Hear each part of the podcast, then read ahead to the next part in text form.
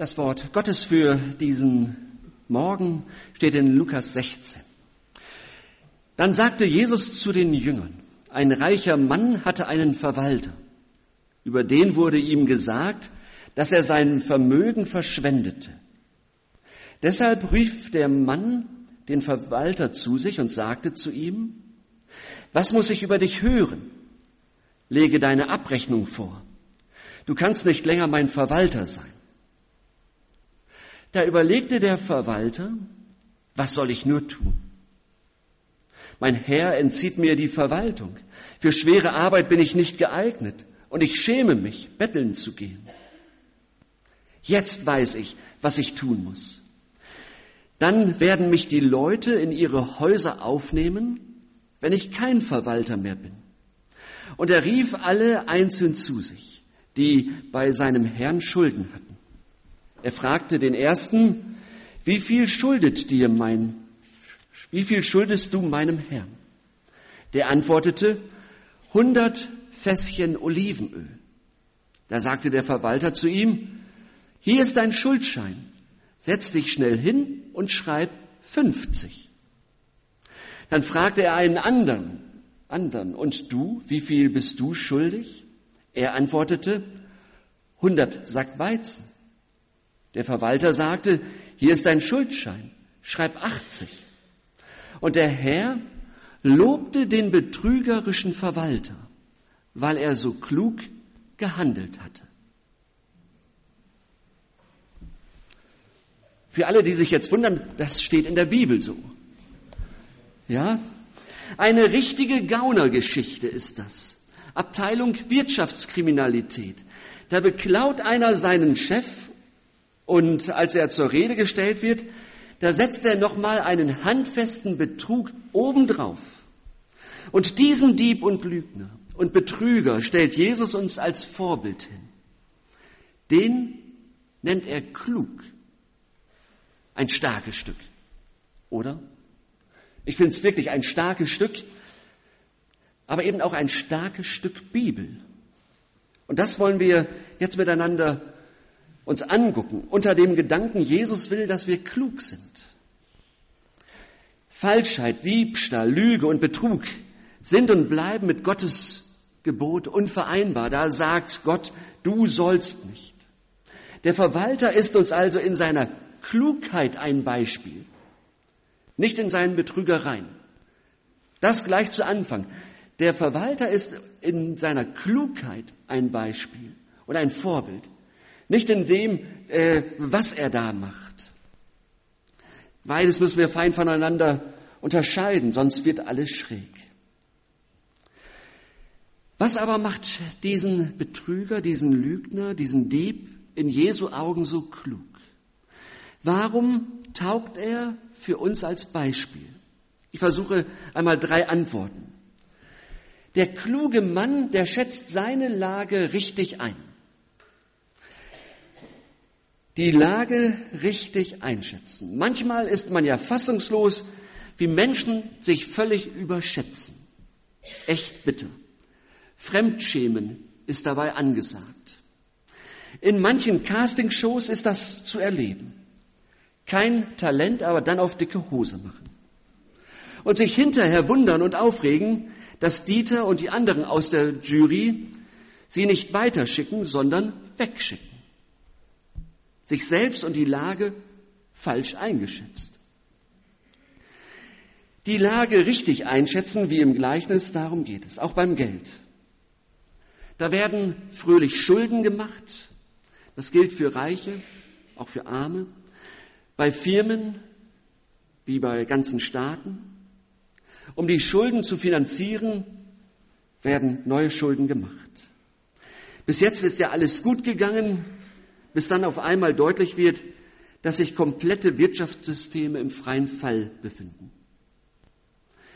Und alle sind ganz überrascht und reden von einer Schuldenkrise. Und manche denken, raus aus den Schulden, dann würde das Leben wieder lebenswert. Und solange es noch irgendwie geht, lebt man nach dem Motto Augen zu und durch. Und das mit der Schuldenkrise ist übrigens keine europäische Erfindung. Das gibt es schon in der Bibel. Da wird immer wieder deutlich gesagt, dass unsere Schulden oder unsere Schuld vor Gott uns in die Krise führt. Nur ich habe den Eindruck, da machen wir es genauso.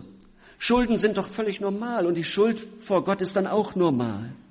Hat doch jeder. Bis jetzt ist doch jeder gut durchgekommen. Gott wird vergeben.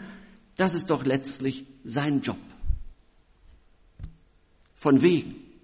So zu denken, das ist freier Fall. Das ist Bungee Jumping ohne Seil. Das ist Fallschirmspringen ohne Fallschirm. Das ist Leben ohne Rettungsschirm. In den letzten Jahren konnte man den Eindruck gewinnen, von der Lösung der europäischen Schuldenkrise würde unser Heil abhängen. Ganz klar, ganz, das sind wichtige Fragen, aber viel wichtiger ist wohl auch unsere Schuldenkrise bei Gott. Ein Staatsbankrott ist eine ganz schlimme Sache. Viel schlimmer ist es, wenn wir mit unserem Leben bankrott gehen und keiner ist da, der helfen könnte. Davon hängt alles ab. Unsere Rettung, dass wir unter einen Schulden, dass wir unter einen Rettungsschirm kriechen können. Und die Bibel nennt das Vergebung. Schuld im Leben wird nicht klein geredet, aber die Möglichkeit der Vergebung durch Jesus wird besonders deutlich und klar herausgestellt. Du kannst raus aus den Schulden und bei Jesus unter den Rettungsschirm kriechen. Niemand muss unter den Schulden seines Lebens verbittern.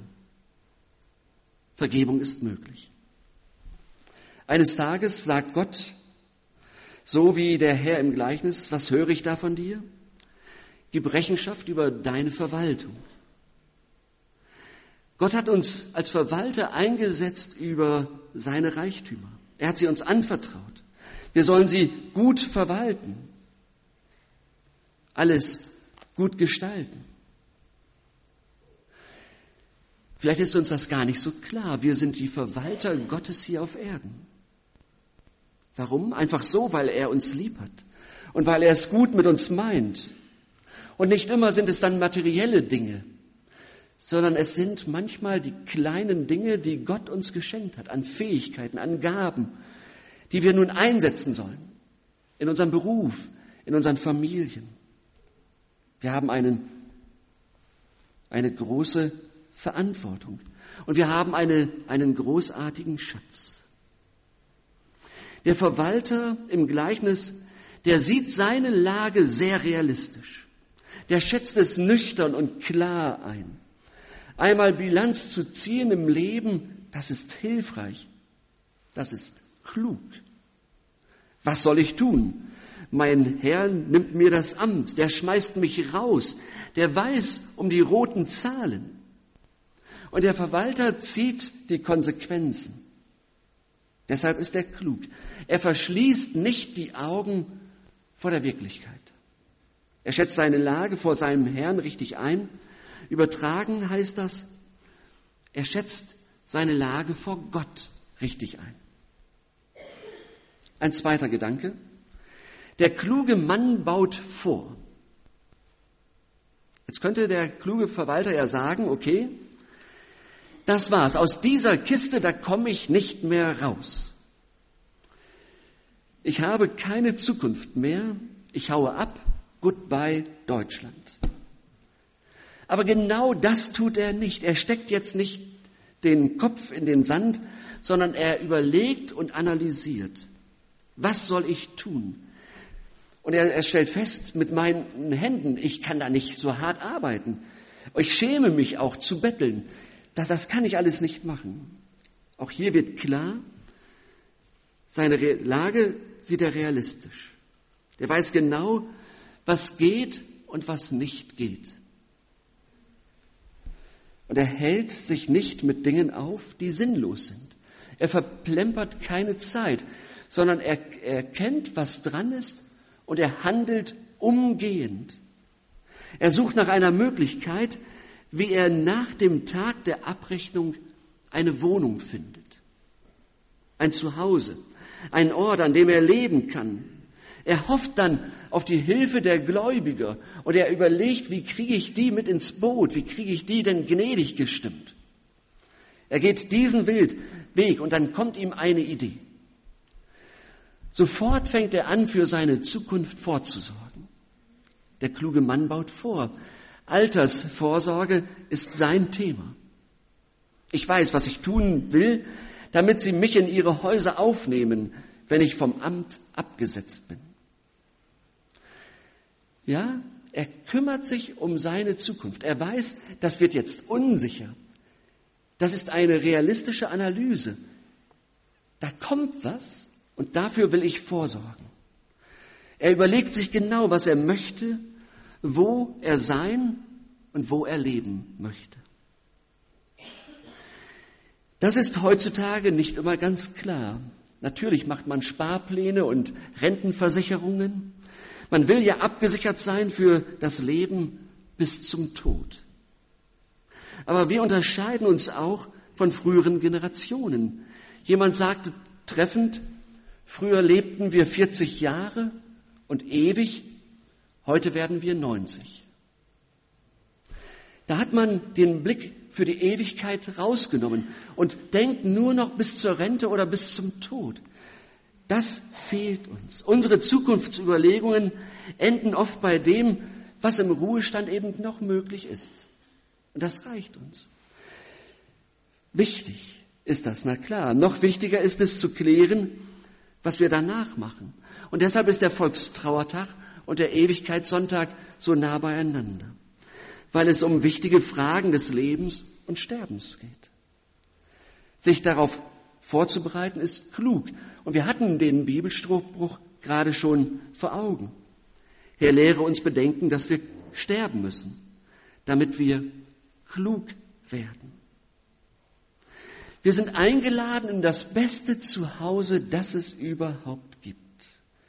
Die Ewigkeit bei Gott, ein Leben bei unserem Schöpfer. Wer geklärt hat, wo er seine Ewigkeit verbringen wird, der wird hier auf der Erde nicht die Hände in den Schoß legen, sondern er wird anfassen. Ihm wird bewusst, ich bin verantwortlich für das, was Gott mir gegeben hat. Man wird nicht weltflüchtig, sondern welttüchtig, hat mal jemand gesagt. Wir werden uns einmischen in diese Welt, weil wir Verwalter sind dieser Welt. Ein drittes, der kluge Mann lebt auf Rechnung seines Herrn. Und jetzt wird es ja ein bisschen schwierig. Genauso wie der Verwalter werden einige, viele sagen, graben kann ich nicht, auch schäme ich mich zu betteln. Ich kann mir diese Zukunft nicht erarbeiten, nicht erschleichen, nicht verdienen. Ich bin dazu nicht in der Lage, dazu reichen mir die Fähigkeiten nicht aus und so stehen wir vor Gott. Nichts, was wir bringen, was wir tun können, können wir vor Gott einsetzen. Da hilft uns nichts weiter. Nichts bringt uns davon in den Himmel. Der Verwalter im Gleichnis begeht jetzt einen Betrug. Er lässt die Schuldner seines Chefs zu sich kommen und er lässt ihnen eine riesige Summe, schenkt ihnen Geld, das ihm praktischerweise gar nicht gehört. Er sichert seine Zukunft auf Kosten seines Herrn. Wie gesagt, der Betrug ist nicht das, was hier gelobt wird. Es ist ein Gleichnis, an dem nur eins deutlich werden soll. Lebe klug. Und dieses Lebe klug muss man ergänzen. Lebe klug und beziehe Gott in die Rechnung deines Lebens mit ein. Lebe klug und beziehe Gott in die Rechnung deines Lebens mit ein. Aber auch für uns gilt, wir dürfen leben auf Kosten unseres Herrn. Der Verwalter macht einen Schuldenschnitt. Er erlässt einmal 20 Prozent und 50 Prozent der Schulden. Und Jesus macht auch einen Schuldenschnitt. Allerdings nicht 20 oder 50 Prozent, sondern 100 Prozent. Jesus hat 100 Prozent meiner Schuld auf sich genommen, an sein Kreuz gebracht ein hundertprozentiger Schuldenschnitt. Da macht er Schluss mit unserer Schuldenkrise. Das Kreuz ist Gottes Rettungsschirm für dich, für mich, für uns alle. Er hat unsere offenen Rechnungen längst bezahlt. Und ist das nicht eine großartige Perspektive? Ich muss nicht mehr belastet durchs Leben gehen, sondern Jesus entlastet mich von dem, was ich mit mir herumtrage. Wir gehen als Beschenkte durchs Leben. Wir haben eine Aufgabe und tragen Verantwortung, aber immer als Beschenkte von Gott. Und so jagen wir zum Beispiel dem Frieden nach, wie es im Hebräerbrief heißt. Als Kinder Gottes überlassen wir nicht alles dem Zufall. Am Volkstrauertag sagen wir Christen ganz deutlich, Gott will den Frieden. Und heute gedenken wir der Opfer der Kriege, der Vertreibung, deren Leben bitter gezeichnet wurde, auch als Angehörige. Als Kinder Gottes nehmen wir die Verantwortung wahr, weil wir Verwalter dieser Welt Gottes sind. Aber wir sind auch Verwalter in unserem persönlichen Leben, wie das das Gleichnis deutlich macht. Deshalb schätze die Lage deines Lebens richtig ein. Wie stehe ich in dieser Welt und wie stehe ich vor Gott? Lebe auf Rechnung von Jesus und bau vor. Beziehe Gott in die Rechnung deines Lebens mit ein. Dann nennt Jesus dich klug. Amen.